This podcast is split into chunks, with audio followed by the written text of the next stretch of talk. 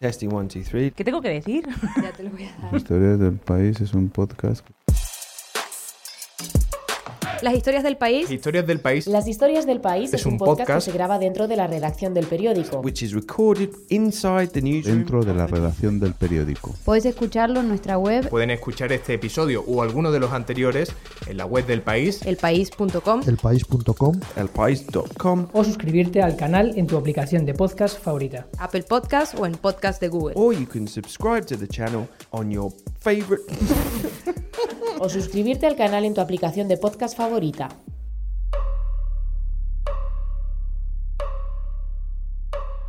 ...52 días. 52 jornadas. 52 jornadas. Cuatro 52 meses. jornadas. Cuatro meses justos. ¿Ha sido aburrido? Eh, no, aburrido no ha sido para nada. A lo mejor ha tenido momentos tediosos y ha habido momentos incluso muy top.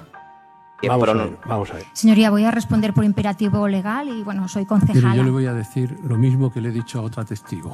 Todo lo que ha pasado esta mañana es por imperativo legal. Esas matizaciones que no son sobre los hechos, sino exclusivamente sobre su valoración personal, no interesan al tribunal y no podemos perder el tiempo. yo parlaría en que no va. Mire, vamos a... No empezamos bien. No empezamos bien. Voy a responder las preguntas, señoría. Sé que tengo la obligación de hacerlo, pero no, que Asuma esa obligación y responda. Expresar la incomodidad de que la- tanto la Fiscalía Sí, como la Abogacía sí, del Estado que van de la mano con... Siéntase usted cómodo y responda por imperativo legal.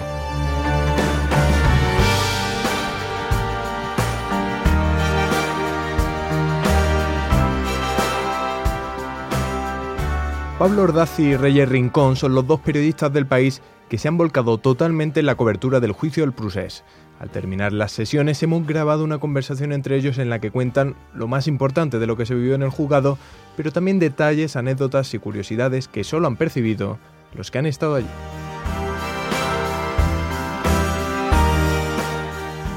Yo creo que este es un, juicio distinto y nosotros eso lo hemos hablado desde el principio, porque este es un- una cosa que sigue viva, o sea, un problema que sigue vivo. A un referèndum que se celebrarà el diumenge, dia 1 d'octubre d'enguany.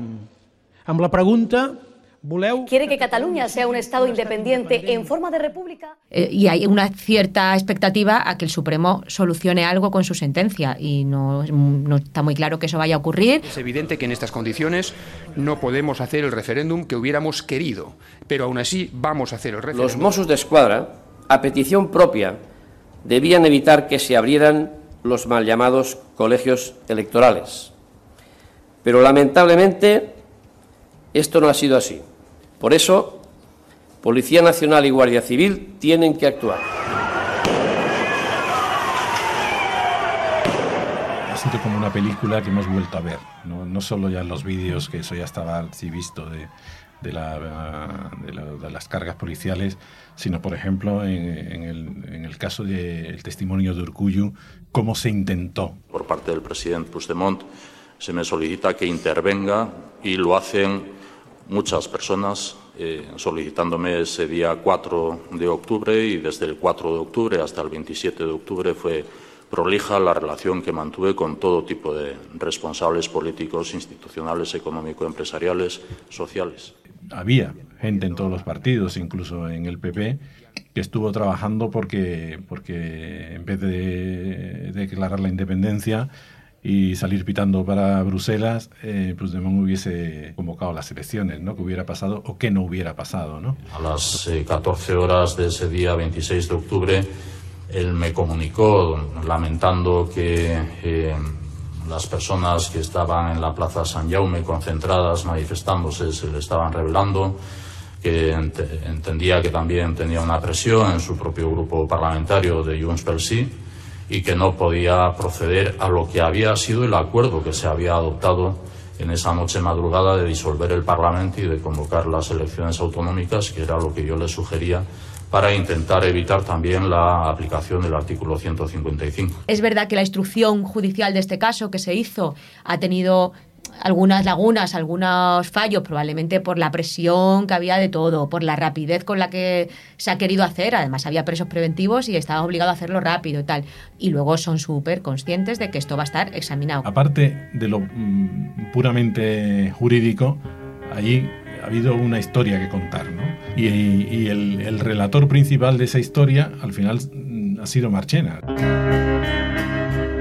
Seamos serios, en un procedimiento penal no se puede ser al mismo tiempo procesado y testigo. Se ha convertido en un personaje público. Marchena lo conocían, bueno, pues un poco en el ámbito judicial, político de Madrid. Marchena ya es un personaje. Y lo que se ha visto de Marchena, aunque a algunos no les haya gustado en momentos puntuales, pues es, es, es un señor que se sabe la historia. El significado jurídico de Diplocat está también perfectamente con, conocido, tiene una dimensión normativa que la sala ha abordado y estudiará. Que sabe hablar, que tiene incluso un punto de humor. Señor Letrao. Sí, estoy pensando. ¿Qué está pensando? La pregunta que va a hacerle. No. Eso hay que traerlo pensado de casa, pero bueno. Y yo creo que la imagen de la justicia hoy, si alguien le pregunta si en un día fue Garzón, ahora mismo si alguien le pregunta, oye, dígame un juez, seguramente si haces una encuesta por la calle es Marchena, ¿no? Y las cosas y las frases de Marchena. La fiebre no tiene ninguna trascendencia jurídica. Y, y, no me replique, por favor, no me replique. Estamos, vamos mal, perdemos el tiempo. Cuando el juez dijo... Muchísimas gracias a todos, visto para sentencia. Ya fue un triunfo para el tribunal y en especial para Marchena, porque yo creo que existía el miedo, incluso el peligro cierto de que el juicio estallara. Quiero decir que que en un momento dado las defensas, eh, que han sido muy críticas, pudieran hacer estallar en un momento dado el juicio porque vieran que o les iba mal o porque vieran de verdad que, que no cumplía con todas las garantías que ellos consideraban exigibles. Y eso no ha pasado. Ha habido momentitos que han estado ahí rozando el circo. Eh, nunca mejor dicho. Exactamente, nunca mejor Porque dicho, con fue un- payasos un payaso que, que- sí, sí, que, que tenían el miedo de que se pusiera un payaso que se suele poner la, la nariz roja, ¿no? Y Sí. se la puso al lado de la Guardia Civil durante el registro de la CUP. De la GUP. ¿Tiene usted alguna relación, algún vínculo con cualquiera de los acusados? Bueno, debido a la represión los conozco actualmente a todos. Son amigos de represión. Dígame. Son amigos de represión. No, debido a la represión no he tenido la oportunidad de conocerlos. Muy bien. Y, Y ahí la tenía, pero y no ahí se la tenía y no se atrevió al final a ponérsela, ¿no? ¿Qué tiene usted entre las manos? Nada. Muy bien. Siga, por favor. Ha habido de todo, ¿no, Reyes? Hicieron muy bien, o sea, es verdad que primero que el tribu- un tribunal así impone, o sea, una cosa es lo que tú digas, esto es una farsa tal, pero luego tienes que llegar allí a sentarte allí delante de esa gente. Ma- Marchena ha marcado muy bien la pauta, pero los otros seis han también aportado que a lo mejor no se, sabe, desde fuera se Eso. veía menos, pero han aportado cosas y han tomado decisiones importantes. Y luego se hizo muy bien parando al principio el poquito de de exceso, ¿no? Porque de, de los primeros testigos, la primera semana de testigos que llegaron dos testigos de la CUP, dijeron que no querían responder a, a Vox. Si me permite, eh, señoría, yo me negaré a contestar. No, no puede. Que sí, sí que puedo. No, no puede. Se le ofreció una solución de, bueno, pues preguntáis a través de Marchena y Marchena re- hace la pregunta y tal. ¿Desde cuándo es eh, diputado de la CUP? ¿Entre qué fechas? ¿Desde cuándo es usted diputado de la CUT? ¿Hasta qué fecha, por favor? ¿Hasta qué fecha, por favor? Eso hubiera sido insoportable.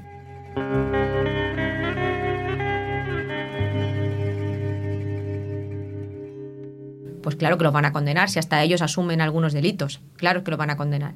Pero eh, ni, estaba escrita la sentencia, ya les gustaría a los magistrados tener escrita la sentencia. Y el juicio mm, ha servido para, para mucho y, y lo que no se haya demostrado en el juicio no va a entrar en la sentencia. Hay algo que no es delito, pero que se ha repetido mucho el independentismo y es la falta de respeto. ¿no? Yo creo que ha habido y sigue habiendo una falta de respeto muy grande por las instituciones y por la eh, presunción de inocencia de los servidores del Estado ¿no? y de los periodistas que no están de acuerdo con las teorías independentistas y con todo lo que eh, conlleva ese mundo que no coincide con sus tesis. ¿no? Me considero un preso político, este es un juicio político y creo que mi obligación como ciudadano que tiene la voluntad de dar respuesta a la verdad y ante un tribunal que se me presenta con voluntad de ser imparcial, quiero... Y en estos momentos me considero un preso político.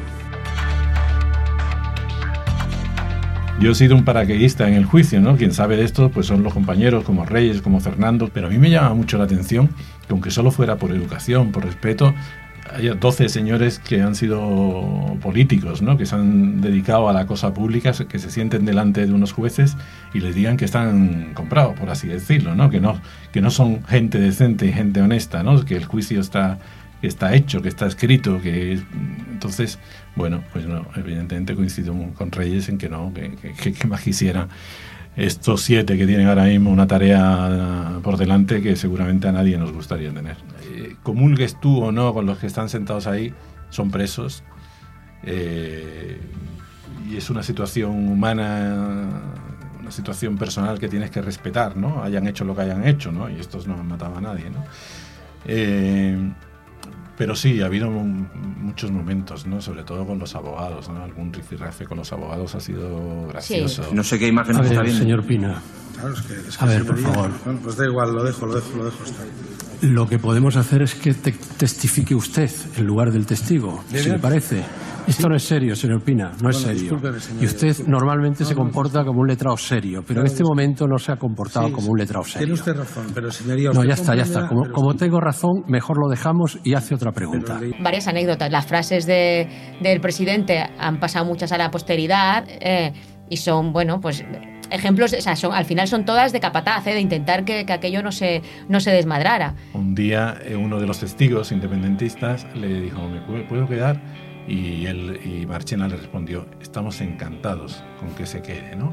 Y entonces unas señoras muy vestidas de amarillo, con mucho floripondio y mucho lacito y tal, que yo tenía detrás, eh, se rieron, les hizo gracia. Entonces las miré y me dijo, no se crea nada de esto, es un teatro, todo esto es un teatro, ahora sí, Marchena es un gran actor. Me he obligado a sugerirle que plantee los términos de la pregunta en, otra, en otro enfoque. Atiendo su sugerencia, lo que pasa que esta sentencia estableció, si usted me permite, simplemente... No, mire, no es una sugerencia, ¿eh? No es una sugerencia. Yo digo que es una sugerencia para que usted, me entienda, pero no es una sugerencia. Venga. Entendido, no, ya sé que usted es quien manda aquí, faltaría más.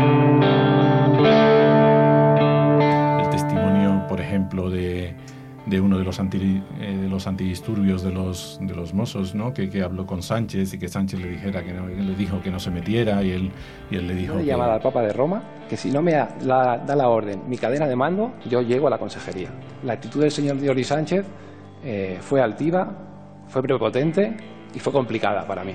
Fue muy curioso, ¿no? Porque fue un testigo además que llamó Melero, eh, el que defiende al, al exconsejero de Interior. ¿no? Eh, la cúpula de los Mossos también, mm, cuando habló de la actitud de Puigdemont, ¿no? Eh, cuando le advirtieron de que podía haber violencia en la calle si mantenían la... Ante la iniciativa, las iniciativas políticas que se estaban llevando a cabo en Cataluña, era bastante obvio que se podían generar tensiones. Y en lo negativo la declaración de Zoido, ¿no? que intentó quitarse el muerto de encima echándoselo a su subordinado.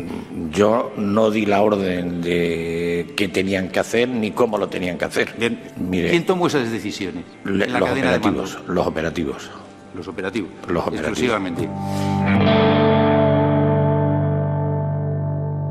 Y ese momento en que tú vas con, ¿sabes? Con tus armas, con el escudo, con la espada, ¿no? Es decir, el tribunal este, que es el tribunal de, casi de la Inquisición, y Marchena, que es su máximo pontífice y tal, y te ríes con algo que dice, ¿no? No sé si, si voy errado, pero creo que el, el, testigo ya ha comparecido ante esta sala con anterioridad.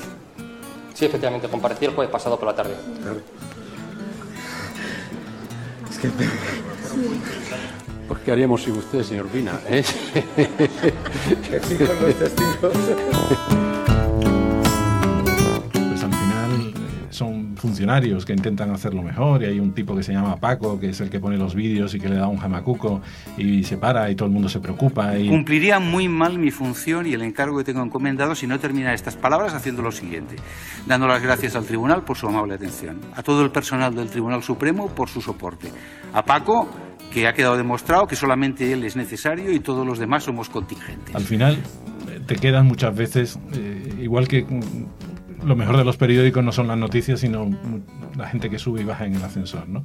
Pues lo mismo, ¿no? Lo mejor del juicio, al final, pues son esos pequeños puentes, ¿sabes? Que se van que se van construyendo, ¿no? Personales y que al final será lo que quedará, ¿no?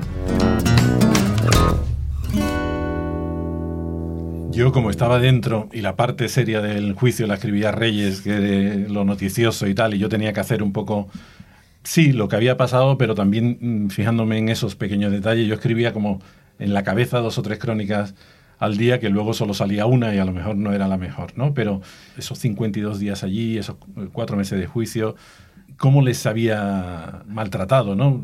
Ese momento, esa etapa de su vida tan dura, ¿no? Y me llamaba la atención, no me dejaba de llamar la atención. En el último día del juicio estaban como en fila Rul, Turul, luego estaba Cuchar y luego estaba Mundo. Pues eh, Rul eh, se volvió a Turul y le dijo, Cuchar tiene caramelos. Y Cuchar sacó se lo preguntó, ¿tú tienes caramelos? Y sacó un montón de caramelos y con una sonrisa empezó a decir, bueno, pero lo repartéis. No, Es curioso, luego en, la última, en el turno de última palabra, bueno, pues se ve que él eh, ha encontrado su sitio ahí en la cárcel y lo dijo él directamente. Estoy convencido que mis compañeros y yo mismo no, no, estamos de acuerdo con la cárcel, pero sí que es verdad que hemos detectado que es, que es un altavoz que nos permite denunciar aún de manera más más contundente la vulneración de derechos fundamentales y la falta de democracia que estamos sufriendo los ciudadanos del Estado español y por lo tanto tampoco renunciamos a esta condición de, presos políticos. Yo creo que se espera una sentencia condenatoria y en cualquier caso salga o no, él ya tiene un objetivo casi de por vida fijado.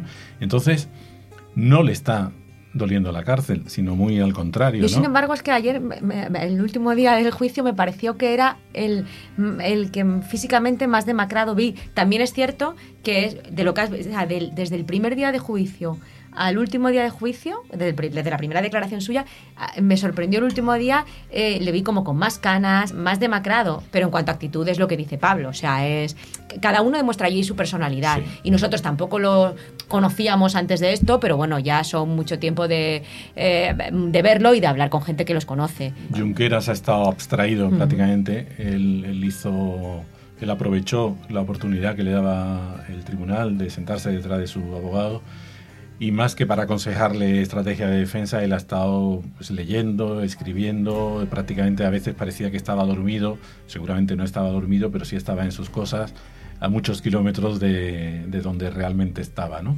Y otros que no, y otros que han seguido el juicio con mucha atención, Rul Turul han seguido con mucha atención y sobre todo los Jordis.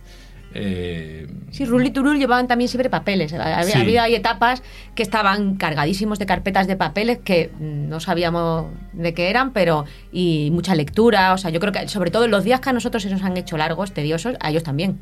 Y esos días, es verdad, esos días iban, los veías que cada uno estaba a lo suyo. Y luego también para ellos ha sido cansado el juicio, y eso te lo decían los abogados. De hecho, hasta presentaron un escrito quejándose, porque eh, el juicio, la primera semana, hubo días que acabamos a las 10 de la noche, y la intención del tribunal era esa, la intención del tribunal era acelerarlo. Pero luego se dieron cuenta de que, de que los presos mientras los sacan del Supremo, los llevan a, a, la prisión, son, están todas a bastantes kilómetros de la capital, se tardaba, si llegan a la prisión a partir de una hora ya no cenan, les llevan una cena fría a la celda y luego para estar de vuelta en, la, en el Supremo temprano, eso no te trae un coche así, sino va cuando vaya el, el furgón, la conducción es, y los, levantan a las 6 de la mañana. Entonces ellos estaban agotados. ¿Cómo era la actitud de todos ellos con Santivila? Al principio yo vi allí como estaba absolutamente, era el apestado, ¿no? Era el traidor, ¿no? Y no, no saluda. Luego son 52 días y es muy difícil negarle el saludo a nadie y sobre todo a alguien que estuvo dentro de tu gobierno, que tomó otra iniciativa. Y yo creo que ya mm, él, él, al principio hacía por saludar, ¿no? Y hacía, pero a todo el mundo además, ¿no? Eh, y al principio la actitud fue muy tirante, incluso algunos testigos que saludaban a los, a los, eh, a los presos, a él, hacía alarde de no saludarlo, ¿no? Pero luego yo creo que al final, en el famoso ese patio del Supremo, donde todo el mundo al final iba a hablar y a fumarse un cigarro, a estirar las piernas, yo creo que ya él se ha sentido un poco como más querido, aunque mm, él, pidió además, ¿no? Que se le devolviera la, la fianza porque claro, no es lo mismo seguir un juicio, incluso para, para los que todavía eh, disfrutan, ¿no? por así decirlo, del entramado independentista, ¿no? Que, que, no es un entramado pobre precisamente, ¿no? que ha servido pues, para viajes a Madrid, para pagar a los abogados, que alguien que, que, es este Santivila que se desvinculó de ellos y que se ha pagado su abogado y sus estancias en Madrid, y, porque él estaba en libertad eh, provisional. Ha tenido también el gestos, no para no no con la intención de ganárselos a, a los presos ni a sus compañeros de banquillo, pero sí que los primeros días fueron tensos y, y él y su entorno lo decían, estaban un poco agobiados. Luego eh, ha mejorado mucho, como dice Pablo, porque por el roce y por y Santivira ha tenido también gestos con las familias. En un momento dado les ha ayudado cuando eh, bueno querían entrar de público y no tenían acceso suficiente y él les ofrecía. eh, sufriendo y empatizando con el dolor de los alegatos que acabamos de compartir, asistiendo al testimonio de tantas personas y tantas familias rotas que sufren. ¿Cómo hemos podido llegar a este punto? Son pequeños detalles que hemos visto ahí que seguramente no harán la historia del juicio, pero sí de la- un poco de la condición humana. Salvo la desobediencia que más o menos todo el mundo asume, porque eh, recibió ¿no? Eh, advertencias y órdenes del Casi tribunal. la co- reivindican, co- no es que la casi la es que reivindican casi- porque es un blasón ¿no? para Sí. un... Lo que llama mucho la atención es que parece que, que no pasó nada, que todo fue una broma. ¿No? Que oyendo a los abogados y oyendo a él, hombre, no, pero si al final el mismo Melero, ¿no? Que es el brillante y todo esto, pero venía a decir que, que no, pues enseguida, si no, si no se aplicó la, la declaración de independencia, si el 155 casi se le puso una alfombra roja, ¿no? No se arría la bandera, no se comunica nada al cuerpo diplomático, no se dictan decretos ni leyes de desarrollo y todo el mundo se adapta a la aplicación del artículo 155. Insisto que sé, soy consciente de que a alguien puede molestarle esta versión de los hechos, pero esto es lo que ocurrió y esto es lo que está documentado. Por tanto,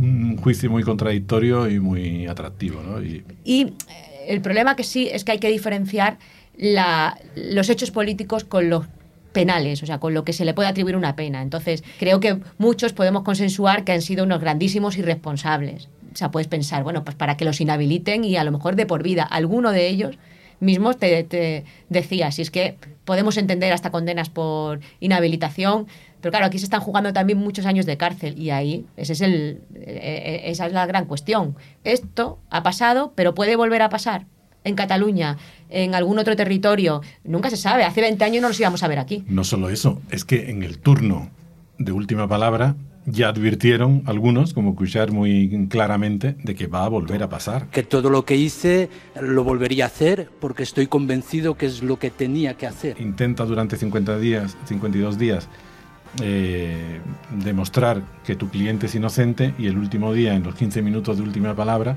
dicen que no, que no, que ellos lo han hecho y que la próxima vez, pues, R. De todas formas, yo también pienso que de aquí todo, todo se, aprende, de todos aprendemos y la clase política también y probablemente no va a volver a pasar porque no se les va a dejar llegar hasta ahí. Todos veíamos que se iban haciendo a la luz pública y con comparecencias de prensa eh, programadas, se iban tomando decisiones que ahora mismo se están estudiando como delictivas. Claro, ahí hay un, problema. Si tú esto lo saldas con una desobediencia, pues es más fácil que te salgan eh, imitadores que si lo saldas con una pena alta de prisión. No debe tenerse eso en cuenta por parte de los magistrados, porque ellos no están para para advertir ni para... Pero bueno, el Código Penal es para eso. El Código Penal es disuasorio, entre otras cosas. Solo queda recordarles que este podcast es una producción del país y que se pueden suscribir en su aplicación de podcast favorita. Somos José Juan Morales y Verónica Figueroa. Hasta la próxima. Adiós.